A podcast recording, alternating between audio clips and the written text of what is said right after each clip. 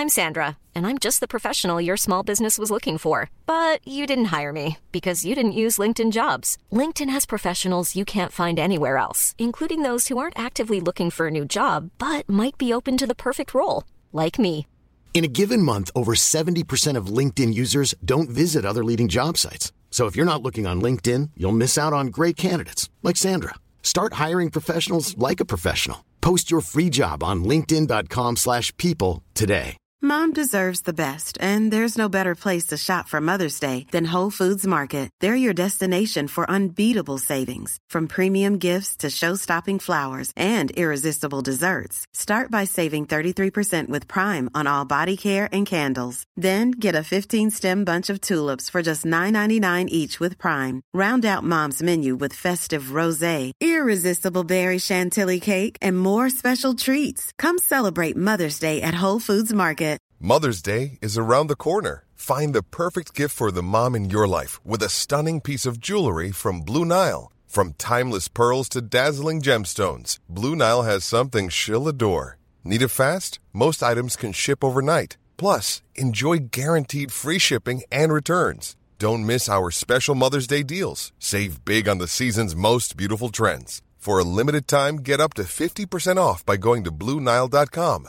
That's BlueNile.com. eles são não causa, mas sintoma, eu acho, de um sistema doente, assim, onde a desigualdade social só aumenta, a distância do rico para o pobre, ainda mais nos Estados Unidos, onde, por, exemplo, as pessoas não têm condições de ter, de ter uma saúde pública gratuita, acessível, onde elas têm escândalos políticos. Então, ne- nesse mundo onde o sistema está doente, né, e sendo co- constantemente atacado e descredibilizado pela mídia, pelo privado, é, é, é quase que natural que essas doutrinas que têm como base a desconfiança do sistema, isso que une elas, não é uma surpresa que essas, essas coisas entram em, em ascensão. Lugares que têm, por exemplo, uma crise do ópio, igual os Estados Unidos e países da Europa, é, que a pessoa não tem dipirona em alguns países e tem lá o fentanil, que é uma espécie de primo da heroína, uma droga super poderosa. As pessoas viciadas, as pessoas passando mal, as pessoas morrendo. E aí, a- a- não, não- não é tão absurdo qu- quanto parece para mim que esse mesmo tipo de população que está sendo ostracizada pelo sistema médico vai, por exemplo, suspeitar de que tem algo de errado na vacina também. E eu não estou tirando o antagonismo do, do movimento anti-vacina, que é realmente vil, perigoso etc. Mas a gente, se colocando do lado das, das pessoas, a gente vê que isso tudo é um sintoma de um, de um sistema capitalista, assim, neoliberal, que está ostracizando, afastando os indivíduos das instituições. Você está ouvindo Código do Caos. Na última década para cá, especialmente durante os períodos de eleição e no governo Bolsonaro, acessar redes sociais envolveu desviar de teorias da conspiração como Neo desviava de balas em Matrix. Potencializadas pelas redes sociais e pela própria extrema-direita internacional, as teorias da conspiração ganharam tração como nunca, validadas por presidentes negacionistas e populistas. Ficou evidente o uso deliberado e estratégico das teorias da conspiração como forma de manipular e distorcer a realidade, a ponto da gente testemunhar cenas tão bizarras quanto preocupantes nos acampamentos de bolsonaristas em frente aos quartéis militares no final de 2022. Isso sem mencionar a própria invasão bolsonarista ao Congresso Nacional. Teorias da conspiração viraram um negócio milionário no Brasil. A exemplo da produtora audiovisual bolsonarista Brasil Paralelo, que parece ter dominado a técnica e a estratégia das narrativas conspiratórias para cooptar indivíduos através das redes sociais e plataformas digitais. Mas muita coisa aconteceu para a gente chegar até esse grau de delírio coletivo. Para a gente entender o fenômeno das teorias da conspiração nas redes, a gente precisa olhar para o passado, especialmente para os anos 90, quando uma cultura da conspiração começa a se formar por influência da cultura pop, em séries como o Arquivo X e da própria internet. Para falar sobre esse assunto, eu chamei dois especialistas no tema. Sueli Fragoso é PhD em comunicação pela Universidade de Leeds, no Reino Unido, e professora da Universidade Federal do Rio Grande do Sul. Cultura digital, videogames e desinformação fazem parte dos seus campos de pesquisa. Rodrigo Quinan é doutorando em comunicação pela Universidade Federal Fluminense e desenvolve pesquisa sobre teorias da conspiração, ficção seriada televisiva e extrema-direita. Eu sou Henrique Sampaio e a Sueli e o Rodrigo são os meus convidados no episódio de hoje de Código do Caos. Queria começar agradecendo a participação da Sueli Fragoso e do Rodrigo Quinan aqui no Código do Caos. Sejam muito bem-vindos. Muito obrigado, uh, Henrique. É um prazer enorme estar aqui. Estou muito feliz. É sempre bom falar da pesquisa com a Sueli também. É, muito obrigado. É, muito obrigada também. Eu achei muito legal. Já é a segunda vez que a gente tenta fazer uma participação, mas parece aí que existem poderes, poderes ocultos que nos impediam, né? Vamos ver se dessa vez eles permitem que a gente grave. Eu tentei entrevistar a Sueli alguns meses atrás para o meu podcast anterior, o primeiro contato. E estava tudo certo. A gente agendou um dia e um horário para uma chamada remota via Google Meet, mas quando deu a hora da entrevista, o serviço de banda larga que eu assino pela Claro caiu me deixando na mão, e a Sueli no vácuo. Agora, meses depois, a gente torce para que a minha internet da Claro dê conta de uma nova entrevista. é, gente, eu chamei vocês aqui, inclusive fico muito feliz de ter conseguido marcar essa conversa com vocês, porque recentemente no meu Twitter eu até comentei isso e algumas pessoas deixaram comentários, rolou ali uma discussão. Uh, eu comentei sobre um tweet de uma norte-americana que fez uma postagem claramente conspiratória, né, dizendo que o 5G iria ativar os patógenos que foram inseridos na população com a vacina da Covid, e por isso não, ninguém poderia ligar o celular num dia específico ali que eles iriam testar o 5G.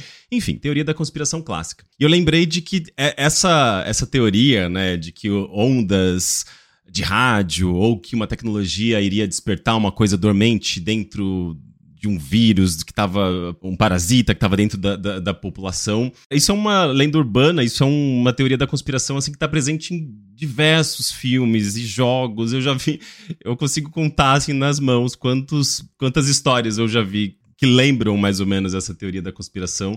E, e daí eu fiquei com essa ideia, né?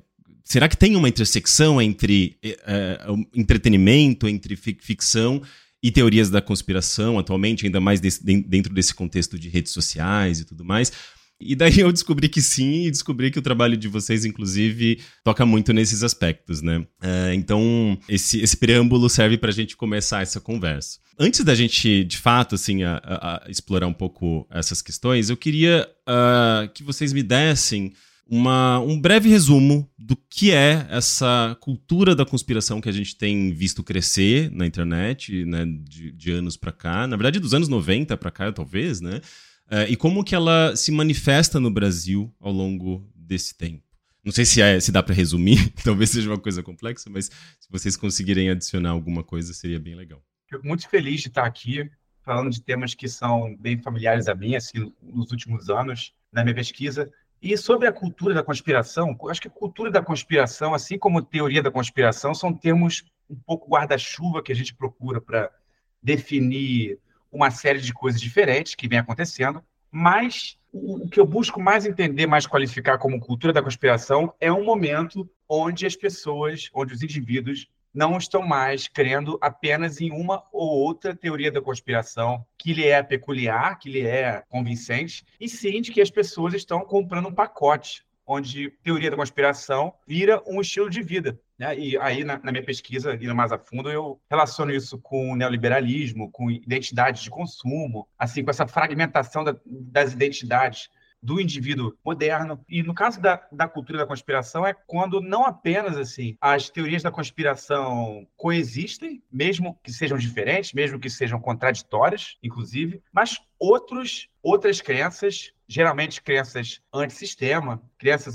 anti-epistemológicas, né? crenças contra as instituições e, enfim, crenças a a favor de, de, de políticos e partidos antissistema começam a coexistir assim juntos com, com uma espécie de pacote. Né? Então, um exemplo muito é, destacado, até falando do, dos anos 90, que é uma década muito importante para essa história toda, como o Henrique destacou, é o personagem do Mulder no, no Arquivo X, né? O, o, o, protagonista da série Arquivo X, um grande hit nos anos 90. Ele já é um exemplo assim. Ele, ele não é um cara que acredita que o Kennedy foi assassinado por outro assassino, ou só um cara que acredita em extraterrestre. Ele é um cara que acredita em tudo ao mesmo tempo. É um grande pacote. Ou então os pistoleiros, né, que eram os assistentes dele, esse estereótipo até que vem para o mundo real de quem acredita em uma coisa vai acreditar consequentemente em todas, né? Abrindo a porta aí para, enfim, para anti-medicina, anti anti-ciência, anti-vacina, para qualquer, qualquer elemento de teoria da conspiração, qualquer elemento acaba se tornando uma potencial porta de entrada para esse estilo de, de vida, assim, a gente pode colocar entre aspas. Como, por exemplo, teve uma pesquisa, se eu não me engano, do Intercept, de grupos de Telegram, onde pequenas teorias da conspiração, assim, em resistência à vacina e etc., estavam sendo analisadas por radicalizar os integrantes desses grupos, assim, eram mães preocupadas com vacina e saíam de lá com crenças contra o, é, é, negacionistas do Holocausto, enfim, coisas mais pesadas. Então, isso que eu tento acreditar que é, seria essa cultura da conspiração. Pois é, eu fiquei me perguntando quando, quando o Henrique falou e depois quando o Rodrigo respondeu sobre a ideia de cultura da conspiração, né? E, e o que, que, me ocorreu? Assim, a minha primeira reação foi, não, não tem cultura da conspiração. Aí depois, quando o Rodrigo estava falando, ele falou em comprar o pacote todo e tal, eu fiquei pensando que eu passei a entender que poderia estar sendo usado cultura da conspiração para representar justamente esse momento uh, que o Rodrigo relaciona com a questão do neoliberalismo e tal, e que eu colocaria como uh, uma, uma crise da, da confiança nas instituições, que é até maior Uh, eu não iria tanto pela, por um determinismo econômico, eu acho que ele é até maior, e que, por exemplo, a gente quando fala no antivacina, né, a gente vê claramente uma crise no conhecimento científico, por exemplo, né, da pessoa falar por que eu acreditaria na ciência, e que, na verdade, é uma crise que seria no meu, no meu ponto de vista, seria uma crise da modernidade como paradigma de conhecimento como um todo.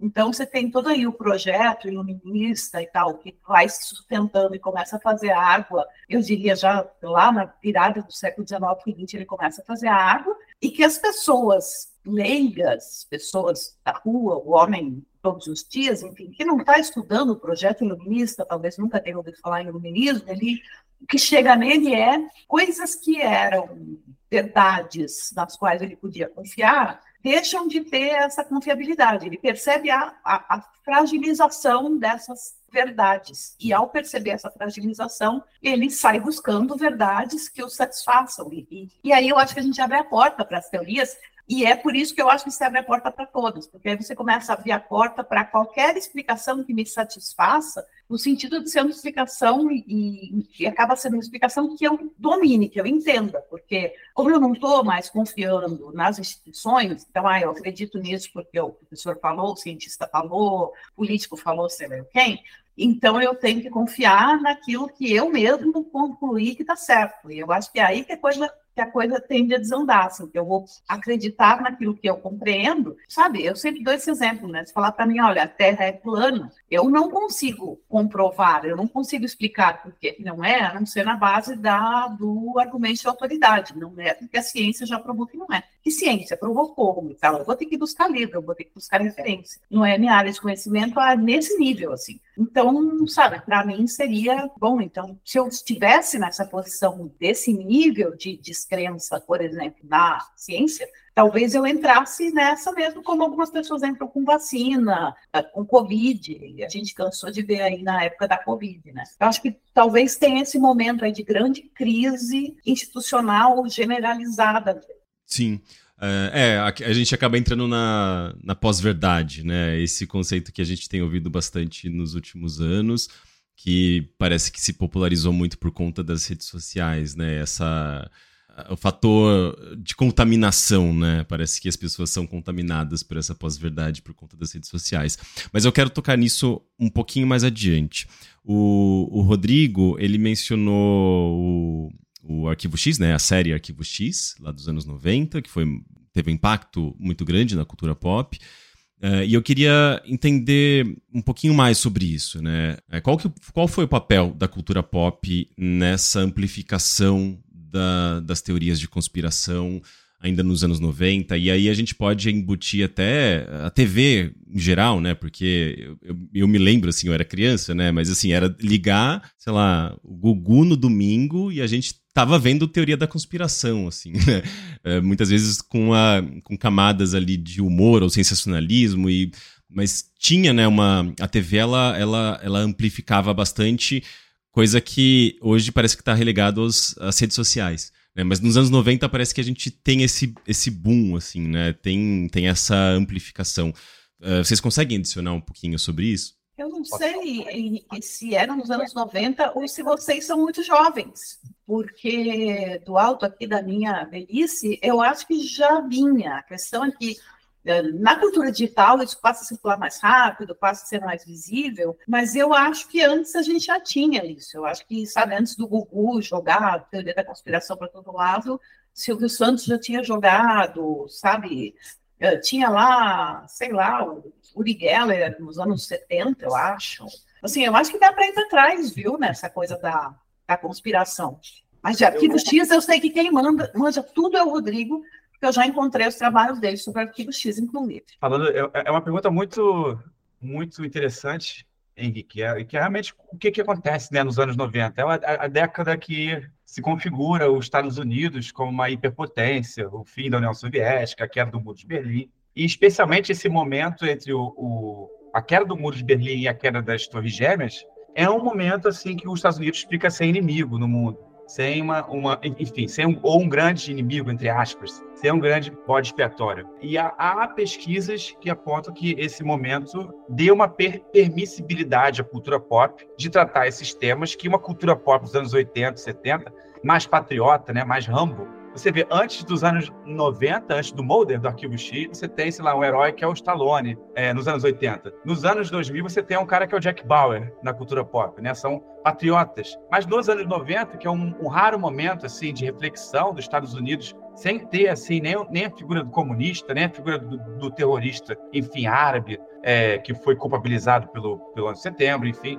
E foi um momento que isso floresceu. Mas, claro, isso é só uma parte dessa explicação toda. Eu acho muito legal dar valor a como que a cultura pop reflete o mundo. É muito importante pesquisar como que a cultura pop reflete o mundo. No fenômeno das teorias da conspiração, eu vejo até o oposto, o reverso disso acontecer. Eu acho que as teorias da conspiração e a linguagem conspiracionista, elas são extremamente baseadas, assim, elas refletem muito os resíduos da, do consumo de cultura pop, que é essa confusão da realidade com a ficção, né? Ou pior ainda, essa confusão de, de, falar sério com falar brincando, com humor, que é uma coisa que a gente viu de forma muito problemática no Trump, no, no, no Bolsonaro, né? Esse discurso de extrema direita, dos, dos dog whistles. E faz muito sentido, eu acho, ver esse momento como um, um, um momento que a cultura pop, talvez por isso, por esse fim do patriotismo da Guerra Fria, ganha uma enorme fascinação com a teoria da conspiração, com os distúrbios públicos. Você tem o, Oliver Stone virando, que hoje está super queimado e cancelado,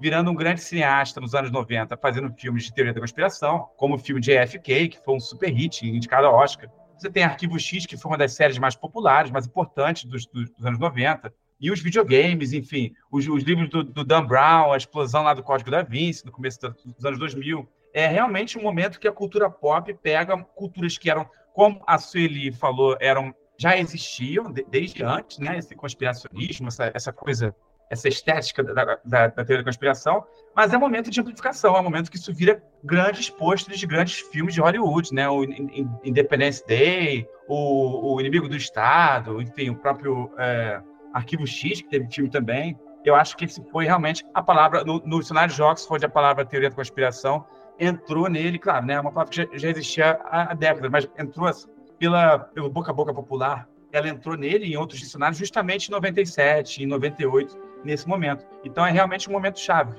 E o contorno político dos Estados Unidos existindo sozinho, como hiperpotência, no momento que ele não estava envolvido nesses grandes momentos, né, da Guerra Fria e da Guerra ao Terror, que meio que são sanduíches, né, que os anos 90 tem entre um e outro, eu acho que isso é, é uma parte importante dessa explicação.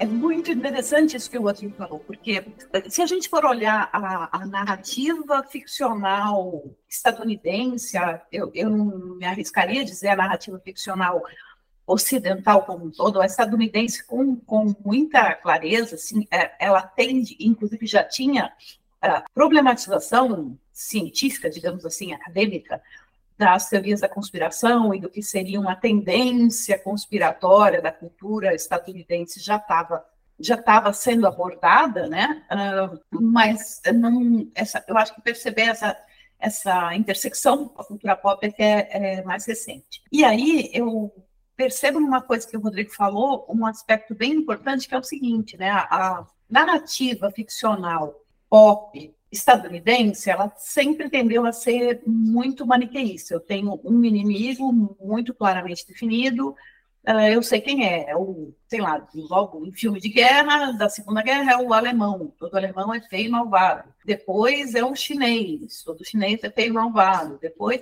e aí vai, até que realmente o Rodrigo tem razão, nos anos 90 você tem esse, esse momento aí, esse interregno, que você não tem um inimigo claro e definido para os Estados Unidos. E aí a gente entra nesse inimigo oculto. Na, aí a gente vê essa, essa emergência aí desse inimigo não identificado na ficção estadunidense.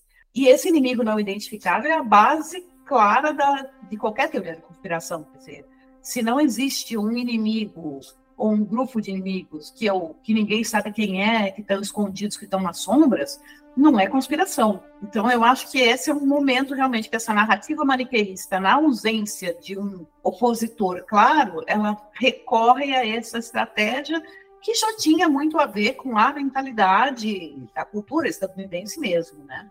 Uh, e nesse momento ali nos anos 90, uh, é, é o momento em que a gente começa a ver a internet chegar na casa das pessoas, né? Então, se dos anos 90 para trás a gente ah, enquanto população dependia dos veículos de mídia já estabelecidos, né, para receber informação e para tentar se manifestar mesmo, né, tinha que procurar um jornal para tentar levar alguma pauta, etc. E nem sempre a gente, a gente teria a atenção, né, dessa, desses veículos de mídia.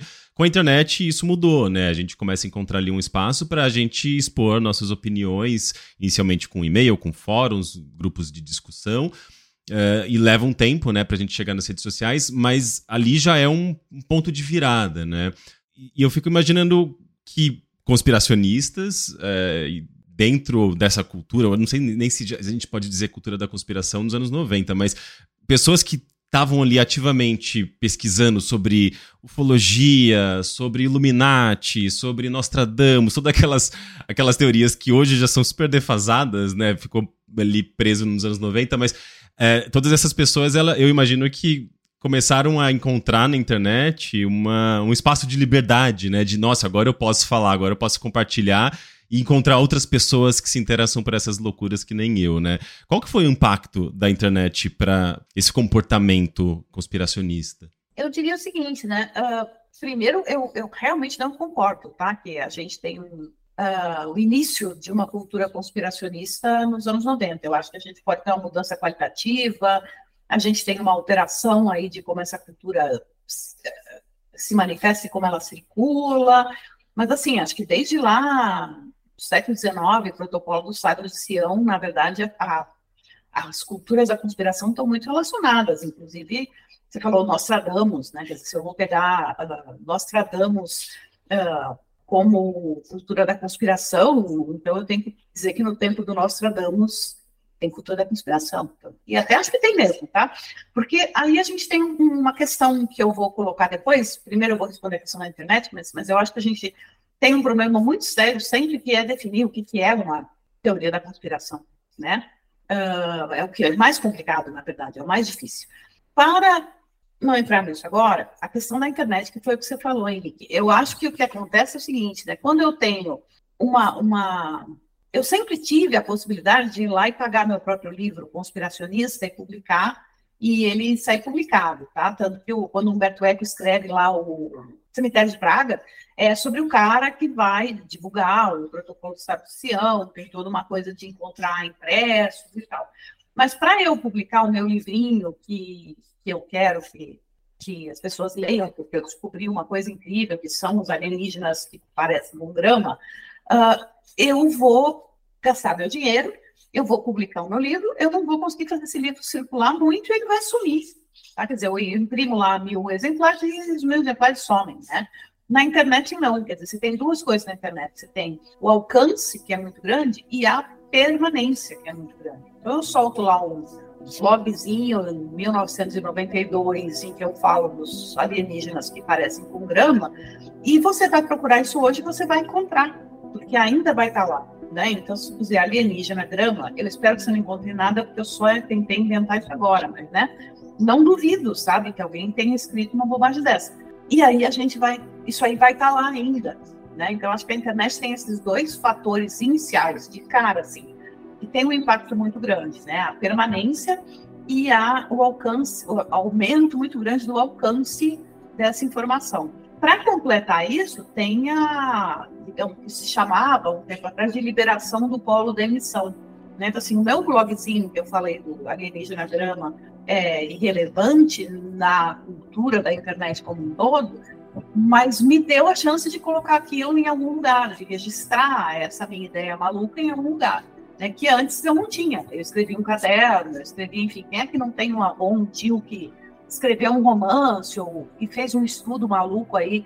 O historiador de província, né? O historiador de província era, geralmente era um cara que inventava ele ia lá, procurava documentos e tal, não sei o quê, e aí ele tinha umas, umas sacadas, assim, umas causalidades meio malucas, que se perdiam. Hoje o historiador de província, o tio que escreve uh, uma obra de ficção, o, enfim, o acadêmico que, que, resolveu, que teve uma ideia absolutamente brilhante, só que nenhum professor dele conseguiu enxergar o brilhantismo, eles vão lá e podem registrar aquilo na internet, aquilo vai ficar registrado e, portanto, aquilo pode ser encontrado no futuro, e isso acho que dá essa primeiro alcance aí para não falar em rede social, algoritmo, que aí é outro mundo, né?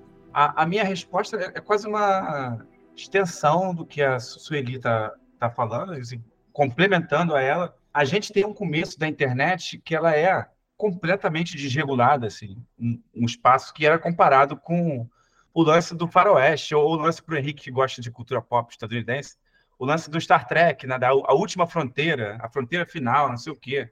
Então, enquanto boa parte da academia assim, e dos usuários estava vendo a internet como uma força liberadora, libertadora, que ia, enfim, democratizar o acesso ao conhecimento do mundo, ao mundo, tornar as coisas mais, baratas e acessíveis, organizar movimentos que seriam necessariamente positivos, né? A gente tem até em 2011 a gente tem naquelas manifestações lá em Wall Street cartazes de manifestantes, né? É, obrigado, Facebook, obrigado por nos juntar e tal. Então, ok, eu estou um pouco demais, um pouco demais no tempo no exemplo, mas enquanto boa parte da sociedade estava empolgada, né, e a academia, que eu faço parte inclusa, com a ideia da internet, a internet na prática era um lugar assim, no começo completamente desregulado, e com o tempo ele continuou desregulado ou regulado de uma forma muito frouxa a favor de grandes empresas que estavam lucrando com esse tipo de conteúdo. Então você tem assim, a gente tem um mundo que era também muito problemático, né? Um mundo analógico, sei lá, da, da livraria, dos jornais, é, dos livros, da televisão. E, embora, ok, existia o Gugu, existia o Silvio Santos, existia o, os tabloides, coisas mais sensacionalistas, mas ele tinha uma certa dinâmica ali que estava bem estabelecida. Com a internet, isso foi perdido, assim, isso foi um, um reset quase. E um reset que veio, como a Sueli falou, não, não apenas um espaço coisas de 30 anos atrás, lá de 93, do começo da internet comercial, mas um, um espaço que deu tecnologia, assim, deu tanto a, a, a, a tecnologia para alguém alcançar milhões de pessoas, montando um site, né, com os geocities, os fóruns e depois as redes sociais, mas também deu as ferramentas, assim, deu até, até o Windows Vista, eu acho, o Windows Movie Maker vinha no instalaram no Windows, assim, por umas duas edições. Então ele deu as ferramentas para você pausar os frames e fazer as suas próprias análises, as suas, suas próprias teorias da conspiração. A gente lá atrás, a gente não, né? Eu sou mais novo, mas as pessoas lá atrás assistiam as coisas ao vivo. Tinha que, alguém tinha que gravar para colocar a fita e pausar um frame para procurar alguma coisa no frame. Agora não, quando você começa a ter, mesmo antes do YouTube, mas a manipulação mais fácil do arquivo de, de vídeo você tem, assim, todo mundo vira um potencial conspirador, assim. Os, os anos 90 são uma, uma, semente importante disso, mas nos anos 2000, que os computadores começam a editar vídeo de uma forma muito mais satisfatória, E, e, e, também nos anos 2000 que as, a banda larga né, se torna uma realidade, as velocidades de acesso à internet ficam mais populares, a gente tem uma explosão disso. A gente tem aquela, aquele, aquela série de vídeos Zeitgeist que o cara fez basicamente no computador dele, que foram vídeos de teoria da conspiração que foram muito grandes, que viralizaram lá para 2005, 2006. A gente tem, enfim, teorias com, com, com 11 de setembro, nessa época, pausando o frame, pro, procurando coisas na televisão. Então, essas ferramentas das pessoas, somadas a um espaço que não tinha muita regulação, não tinha, muito, não tinha muito, muita regra, assim, para a gente, pedofilia, neonazismo, saírem assim do meio da internet, assim, já foi uma luta, já foi um, um, um, uma, já, já, houve uma dificuldade, assim, até no começo do Orkut, assim, lá para 2005, 2006, essas coisas estavam escancaradas ainda. Para regular isso já foi difícil. Imagina as teorias da conspiração, assim. Então é, é, é isso que eu acrescento, o que a Sueli falou muito bem antes. É, e eu até eu vou acrescentar mais uma coisa que o Rodrigo falou agora, né? Porque assim, é, ficou legal, na verdade, essa, essa, esse diálogo aqui, até porque eu, como eu sou mais antiga, né? Eu fiquei pensando, o Rodrigo estava falando e eu saquei uma coisa aqui. Por exemplo, outro dia no grupo de WhatsApp das pessoas que fizeram graduação comigo, botaram uns vídeos que a gente fez lá na época da graduação. Gente, é vergonhoso, tá? Você me mostra aquele vídeo hoje, fala um aluno de graduação fez isso, assim, não vai passar na disciplina. No entanto, a gente fez aquilo com uma câmera que dava mil problemas, que acabava a bateria, a gente editava em milha analógica, a gente fazia assim, quando você considera as condições que aquilo era feito, a gente tinha que ter um técnico, a gente tinha uma iluminação que não sei das quantas, tal, o vídeo estava muito bom para aquele contexto, né? E é como, por exemplo, você tinha lá o trabalho batido a máquina e hoje o negócio que foi impresso na impressora laser, sabe? Feito no, Word impresso na impressora laser. Parece muito mais profissional, tá? Do que o, original, o manuscrito, manuscrito mesmo e manuscrito batido a máquina. E eu acho que o Rodrigo pegou uma coisa interessante aí. Você colocou na mão das pessoas também ferramentas de produzir documentos que parecem muito mais verdadeiros. Né? Então, eu, eu consigo, qualquer, sabe, qualquer pessoa pega o Photoshop e sabendo um pouquinho de Photoshop já monta ali um esquema também. Então, assim, essas coisas acabam se misturando um pouco, porque se eu não encontrei o frame do vídeo que eu queria para provar o que eu estava falando aqui para vocês dois e vocês duvidaram, eu também posso produzir ele. E essa produção entra também no circuito depois, sabe? Então, acho que esse é um fator importante, assim, as pessoas... A gente liberou a emissão, né, mas não só o canal de distribuição, a gente liberou também ferramentas uh, de produção das coisas em, em, de um modo que parece mais profissional. Eu vou fazer uma observação aqui que eu acho importante, que é o seguinte, né? O fato de que a, a internet é, é menos regulada, era menos regulada, ela era era tanto a benção quanto a maldição, e acho que hoje a gente consegue enxergar isso com clareza. Né? Era uma benção, porque afinal de contas você tinha um controle muito sério de quem tinha a palavra, quem podia falar e quem não podia, e ao mesmo tempo é uma maldição, porque a hora que todo mundo pode falar, todo mundo fala. É, no, no primeiro contato mesmo, o Ednei, uh, que ele é conhecido como Internei, né? Nos anos 2000 ele tinha um blog muito popular, enfim, um dos grandes produtores de conteúdo da internet há mais de 20 anos produzindo conteúdo, né? Aqui no Brasil. Ele, fala, ele tem uma fala muito interessante, uh, que ele fala que a internet democratizou o conhecimento, mas também democratizou a ignorância, né? E eu acho que está bem relacionado a, a isso que a gente está falando, né? De que é, ela deu poder para as pessoas e as pessoas passaram a utilizar a sua própria maneira, né? Seja para o bem, seja para o mal. Agora, uma coisa que, que me chama atenção, né? Nessa utilização da internet para você disseminar a sua verdade, né? É, nos anos 90, né, até os anos 2000, a gente tinha ali conspirações que estavam muito relacionadas àquela visão milen milenarista, né? Então era Apocalipse, que estava lá predito na, na Bíblia, era a volta de Jesus, era Nostradamus, como mencionei, né? Calendário Maia, é, era extraterrestre, né? Enfim, é tudo aquilo que a gente ouviu bastante ali nos anos 90. Com a internet e eventualmente com as redes sociais, a gente viu, parece que uma mudança né, né no teor dessas teorias talvez até por conta de smartphones, né? Uh, eh, ETs de repente sumiram, porque todo mundo tinha um smartphone, todo mundo poderia filmar um disco, disco voador e parece que. Sim, coincidentemente, essas histórias desaparecem, né? Quando a gente finalmente pode filmar esse tipo de, de ocasião, esse tipo de fenômeno, eles desaparecem, né? Assim, tipo, não me parece uma coincidência. E, e, ao mesmo tempo a gente tem também uma. Um, parece uma tendência ao negacionismo, né? Então as teorias da, das, das, conspirações elas viram negacionistas uh, com as redes sociais, né? A gente, então a gente tem movimentos anti-vacina, anti-ciência, terraplanismo, negação do holocausto, né? Uh, então parece que tem uma, uma, um antes e um depois, né? Que está muito relacionado, me parece, com a própria internet e as redes sociais. Uh, vocês acham que tem alguma explicação, tem um entendimento do porquê é, é, essa, essas conspirações mudaram tanto de teor e via, viraram essa coisa mais negacionista que a gente está vivendo agora? Outra pergunta muito boa, Henrique. Eu, eu sei que é um clichê, todo, acadêmico que é chamado para falar de pesquisa, falar ah, essa, essas perguntas são todas difíceis e renderiam várias aulas e tal. Mas é verdade, quando é um tema assim, eu, eu no, meu, no meu doutorado, eu dei uma aula como parte do estágio, do estágio de docência, que cada pergunta dessa podia render uma, uma aula de uma hora, de, de duas horas. É, essa é outra muito boa. Eu não sei se eu consigo ver como um processo que é parte 1 e 2, quando isso tudo que você falou do Apocalipse, da volta de Jesus, de Nostradamus, do calendário Maia, dos ETs, isso ainda está, isso ainda é uma parte muito significante das teorias da conspiração atual. Eu tive, eu tive um artigo publicado recentemente sobre o movimento anti-máscara durante a pandemia e todos os argumentos negacionistas do, do, do teórico da conspiração desse canal, que acho que foi deletado do YouTube recentemente, é, todos eles puxavam assim, o governo está forçando a gente a usar máscara, e ele expandia o argumento e falava, ah, mas a máscara está na Bíblia. É, e a Bíblia fala de que as pessoas vão, vão, vão usar máscara, vão usar um chip, alguma coisa assim, quando chegar o anticristo.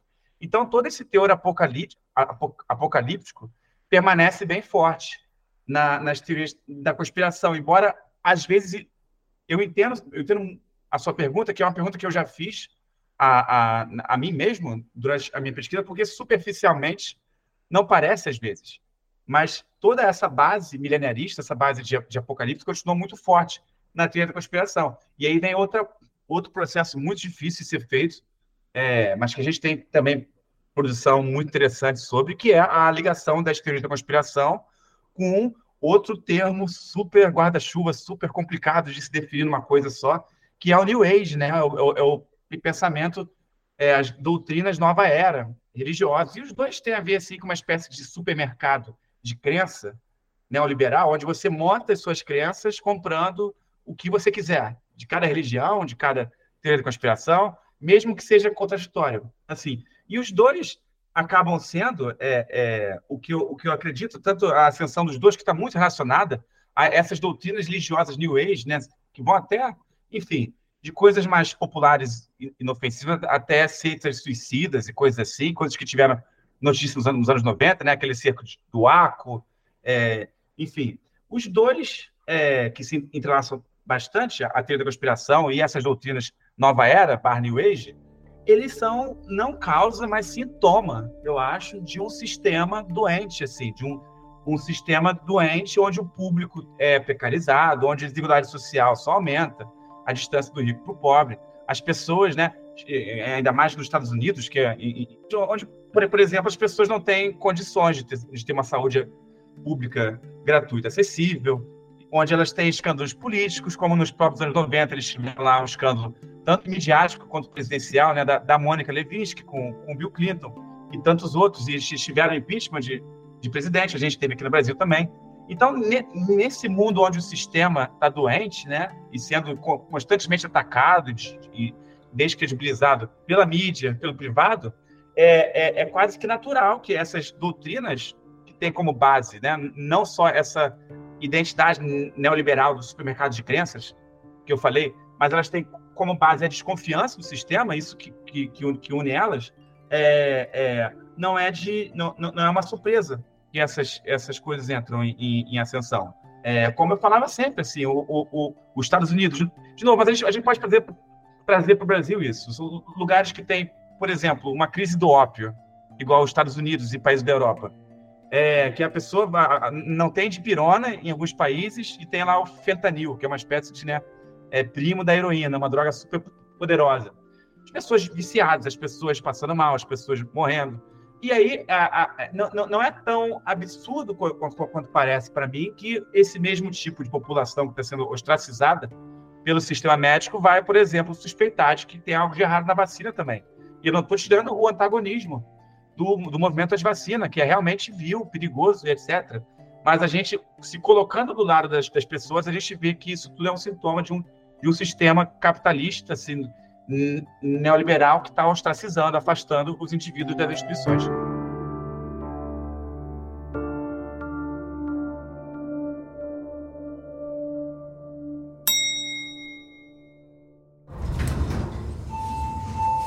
Essa pausinha aqui é só para lembrar vocês de que o Código do Caos é um podcast independente, feito única e exclusivamente por mim, Henrique Sampaio.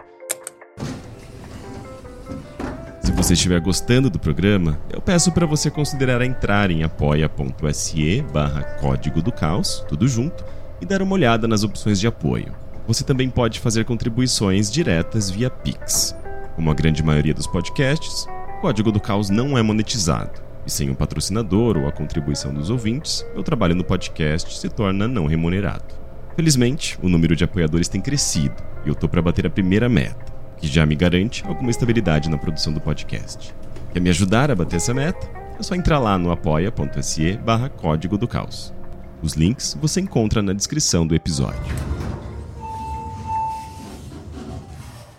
Já que o Rodrigo falou, ah, eu vou começar fazendo, parece uma coisa que acadêmico sempre fala e tal, não sei o quê, eu vou falar outra, que também é um clichê dos acadêmicos, mas eu juro que eu vou fazer de verdade, né? a pessoa fala assim, ah, eu vou falar uma provocação, vou fazer uma provocação, né? E daí ela fala uma coisa que não é provocação, coisa nenhuma, é só uma opinião que ela não queria dar, né?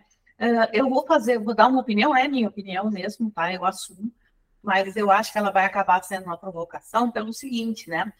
Uh, primeiro, eu concordo totalmente com o Rodrigo, eu tenho sérias dúvidas se houve essa mudança nos anos 90. Tá?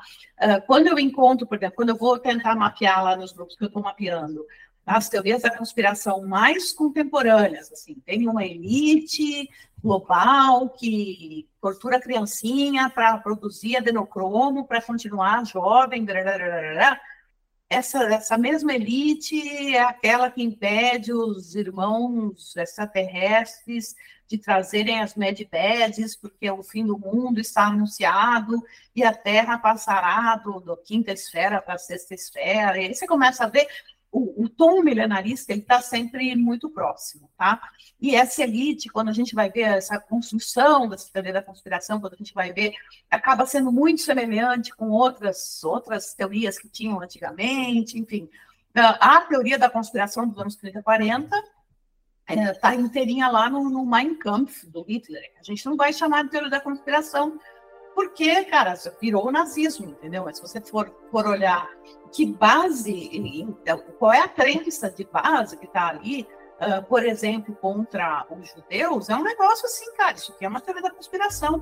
E aí você vai procurar e vai falar, não, Hitler, Hitler leu os protocolos saduciam e acreditou, entendeu? Então, assim, acho complicado a gente marcar, demarcar essa mudança. Acho que provavelmente parece que houve essa mudança porque a internet soltou aí os caminhos, os canais, e a gente pôde ver mais coisas. Tendo dito isso, eu, eu diria o seguinte: olha, a gente começa a ter um problema quando a gente começa a pensar o que é conspiração e o que não é. O Rodrigo, pelo menos, por exemplo, mencionou: ah, a gente pode ver, por exemplo, a questão da, do ópio e tal, e o antivacina, a cultura dos opioides. Uh, uma coisa que me preocupa muito é que eu falei lá no início de uma crise institucional, né? E uma das questões dessa crise institucional, para nós, no meio acadêmico, inclusive, é que a gente, a gente percebe desde o século XX, né? a inexistência dessa verdade absoluta aí do iluminismo e tal, e a gente está muito consciente disso.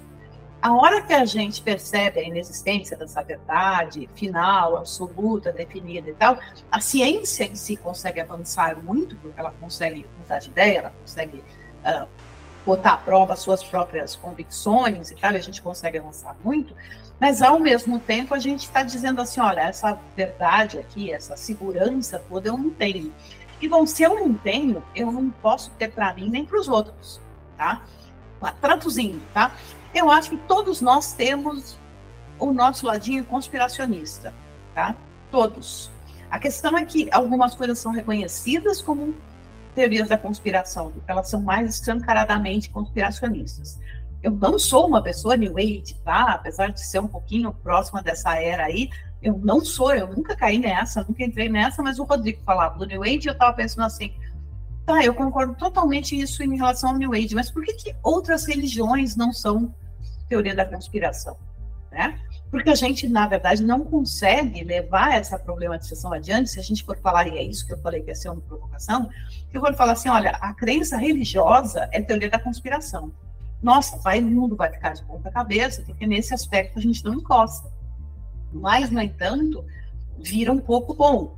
Por que, que não? Por que, que o New Age eu posso falar que é conspiração, mas sei lá eu que outro conjunto de crenças abstratas, religiosas, não prováveis não é.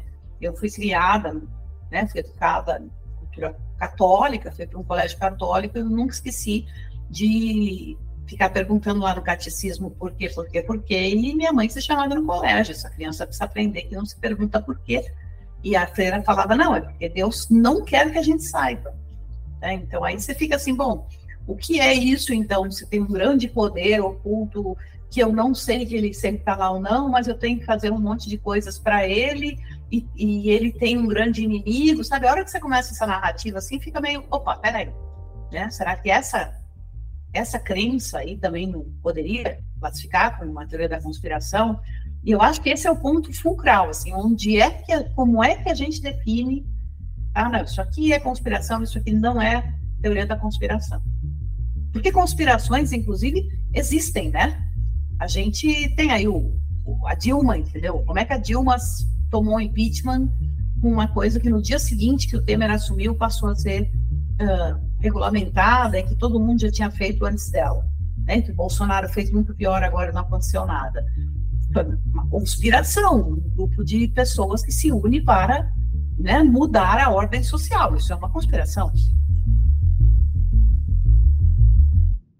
Eu queria ir para QAnon, porque QAnon acho que foi um talvez ali um, um dos principais difusores de teorias da conspiração nos últimos anos e que potencializou a extrema-direita nos Estados Unidos e que a gente tem aqui no Brasil reverberações disso, né? A gente não tem aqui um QAnon nosso, é um termo em si que muita gente nem conhece, mas parece que táticas ou ideias ou coisas que foram implantadas lá nos Estados Unidos chegaram até a gente por conta de redes sociais, enfim, essa Uh, essa movimentação da extrema direita, né, que eu acho que se, se comunica, né, e se organiza que a gente pode entender do QAnon e como que uma pessoa ou um grupo muito grande de pessoas, como é o caso de uma boa parte da população dos Estados Unidos, dos Estados Unidos acredita num perfil anônimo em um fórum obscuro de internet?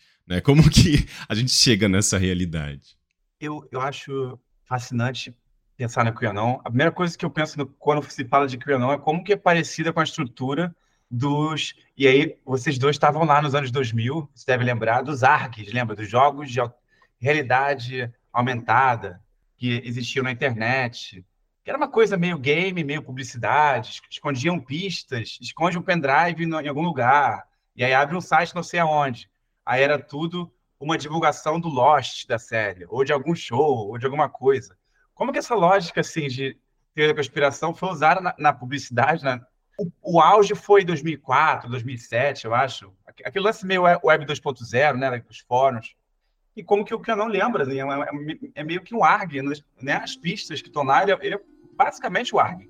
Uma mistura do ARG com seita religiosa, com extrema-direita.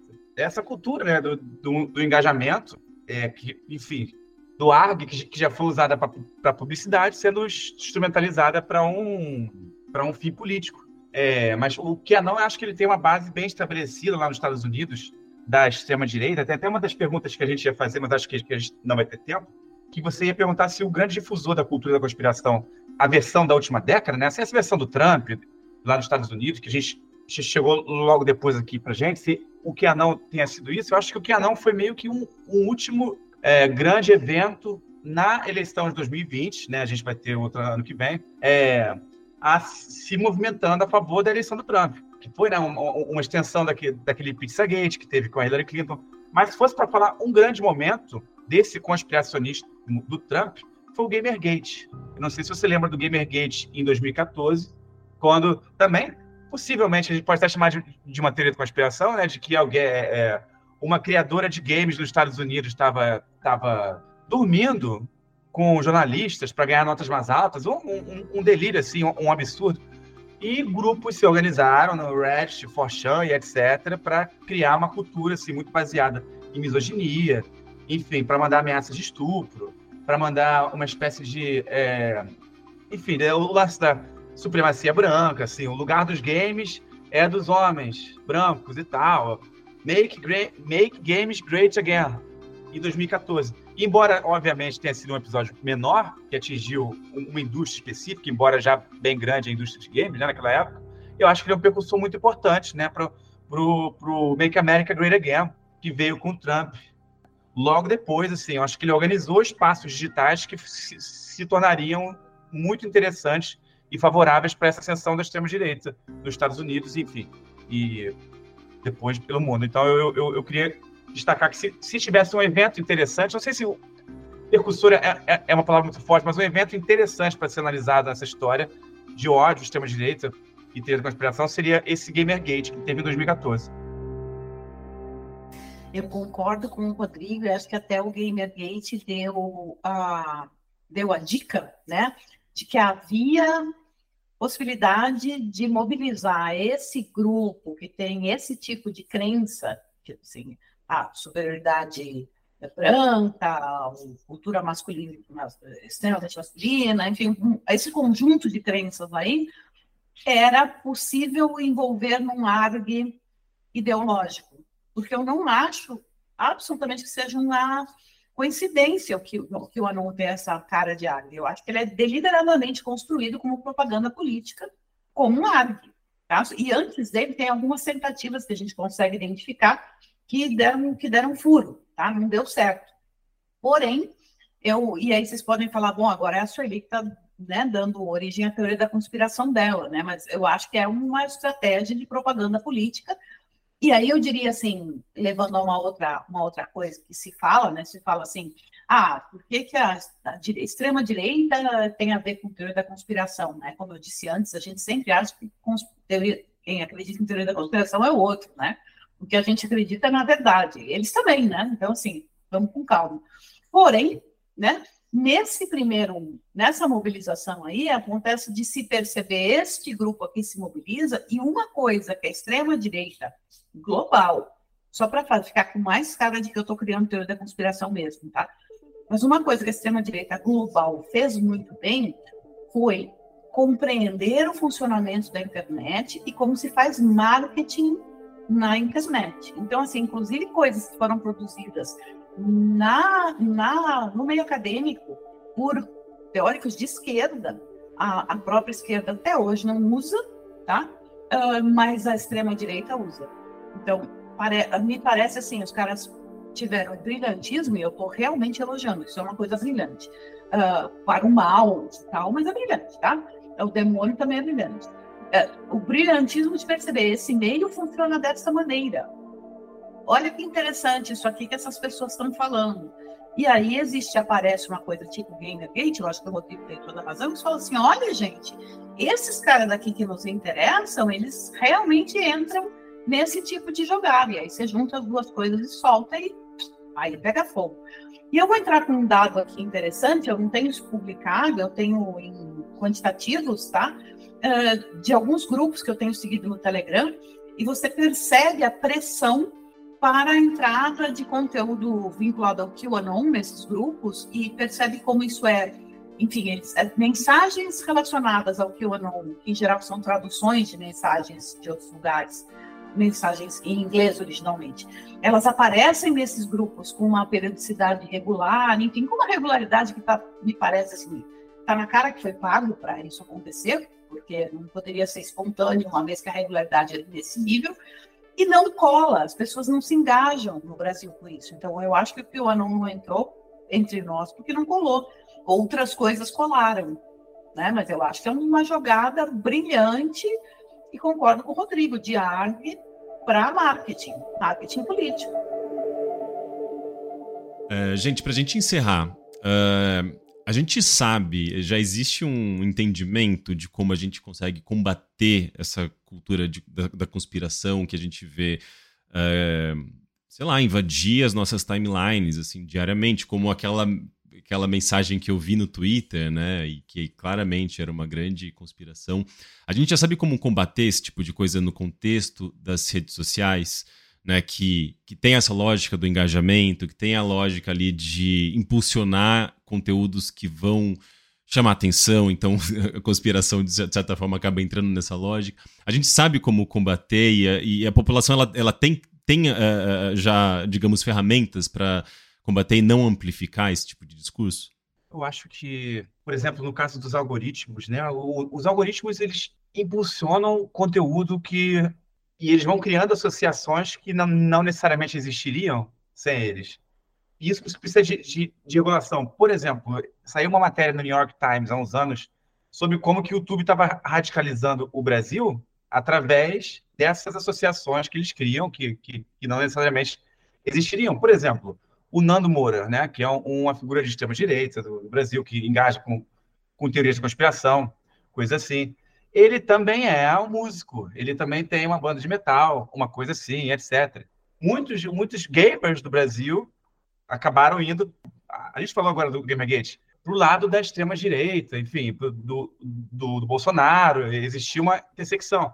O algoritmo fez, radicalizou pessoas que não necessariamente se... Existe uma porta de entrada que o algoritmo causa com, com esses temas, né? E, e, eles fazem dinheiro com isso. É, é, é o, o, formato de priorizar assim, vídeos curtos, bombásticos, emotivos, enfim. É muito claro para mim assim, o, o, o, quanto que essa radicalização foi feita, o quanto que esses caminhos foram traçados e certas pessoas que eu acredito que não seriam radicais, até, até a parte do Telegram, que eu falei mais cedo, né, de gente que entrava em grupos do, do Telegram, atrás de informação sobre vacina, sobre resistência a, a, vacinas, e de repente estava lá com opiniões sobre o coisas assim. Então, eu acho que, claro, no, no caso do, do, Telegram é outro, é, é outro esquema, não, não, é o algoritmo que eu estava falando dos feeds do YouTube, do Twitter, mas o quebrar essa caixa preta dos algoritmos seria um, um passo muito importante, eu acredito. É, o Elon Musk prometeu, quando ele comprou, que ia divulgar os do Twitter, mas acreditar no Elon Musk é outra história. E assim, e, e, e, outras sugestões minhas, que eu acredito são, assim, não, são muito pouco eureka, assim, são muito pouco espetaculares. Eu acredito em uma alfabetização midiática para as pessoas, que as pessoas deviam é, é, ter a oportunidade de ser educadas sobre como as mídias funcionam, não só as mídias sociais, para elas mesmas terem o, o, o, discernimento delas, assim, não de algum, enfim, de agentes externos e tal, para elas mesmas decidirem qual conteúdo consumir, qual conteúdo repassar e tal. E sempre, né? Sempre defendendo alguma regulação. Eu sei que regulação de mídia seria outro podcast inteiro sobre. Mas eu ficava revoltado que eu publiquei um artigo sobre terraplanismo em 2019 e o canal, que era cheio de teoria da conspiração, discurso de ódio, discurso anti-vacina, discurso anti-ciência, terraplanismo.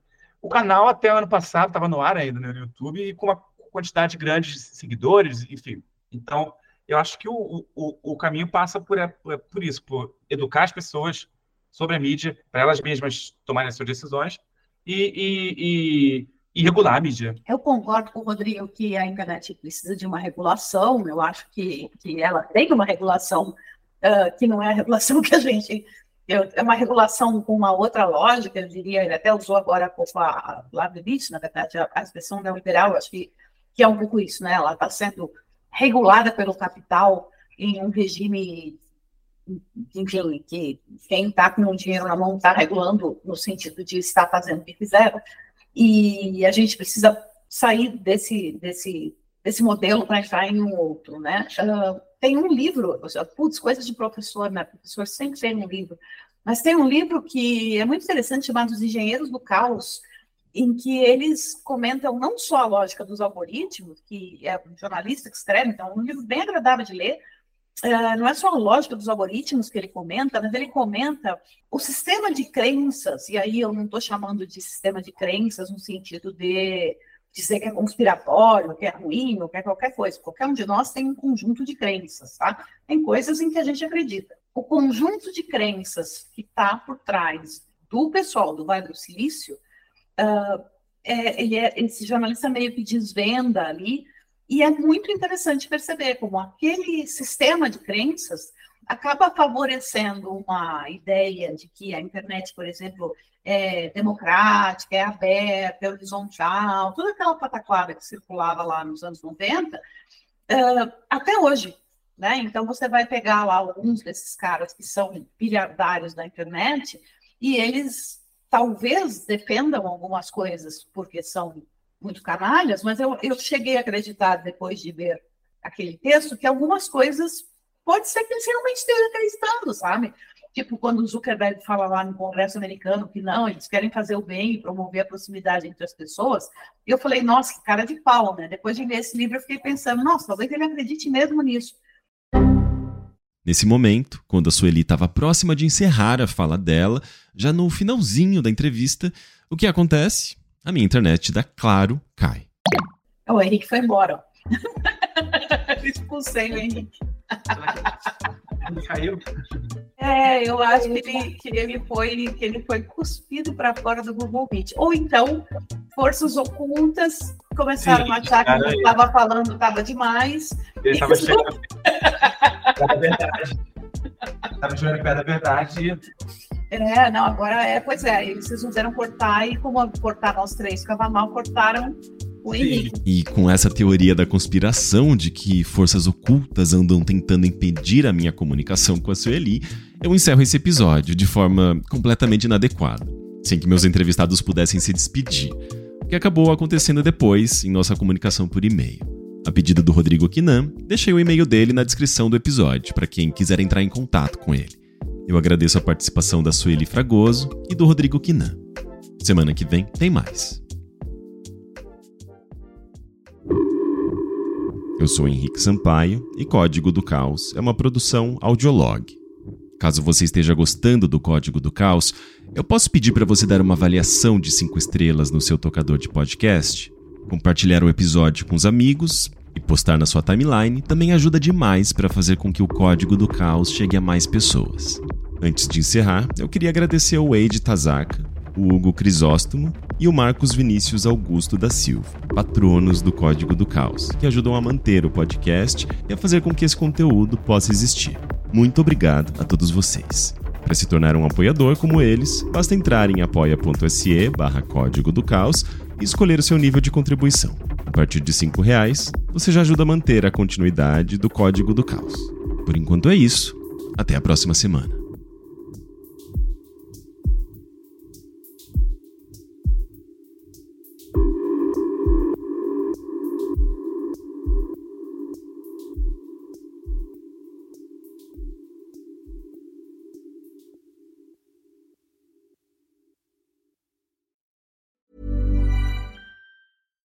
Deserves the best, and there's no better place to shop for Mother's Day than Whole Foods Market. They're your destination for unbeatable savings, from premium gifts to show-stopping flowers and irresistible desserts. Start by saving 33% with Prime on all body care and candles. Then get a 15-stem bunch of tulips for just $9.99 each with Prime. Round out Mom's menu with festive rosé, irresistible berry chantilly cake, and more special treats. Come celebrate Mother's Day at Whole Foods Market.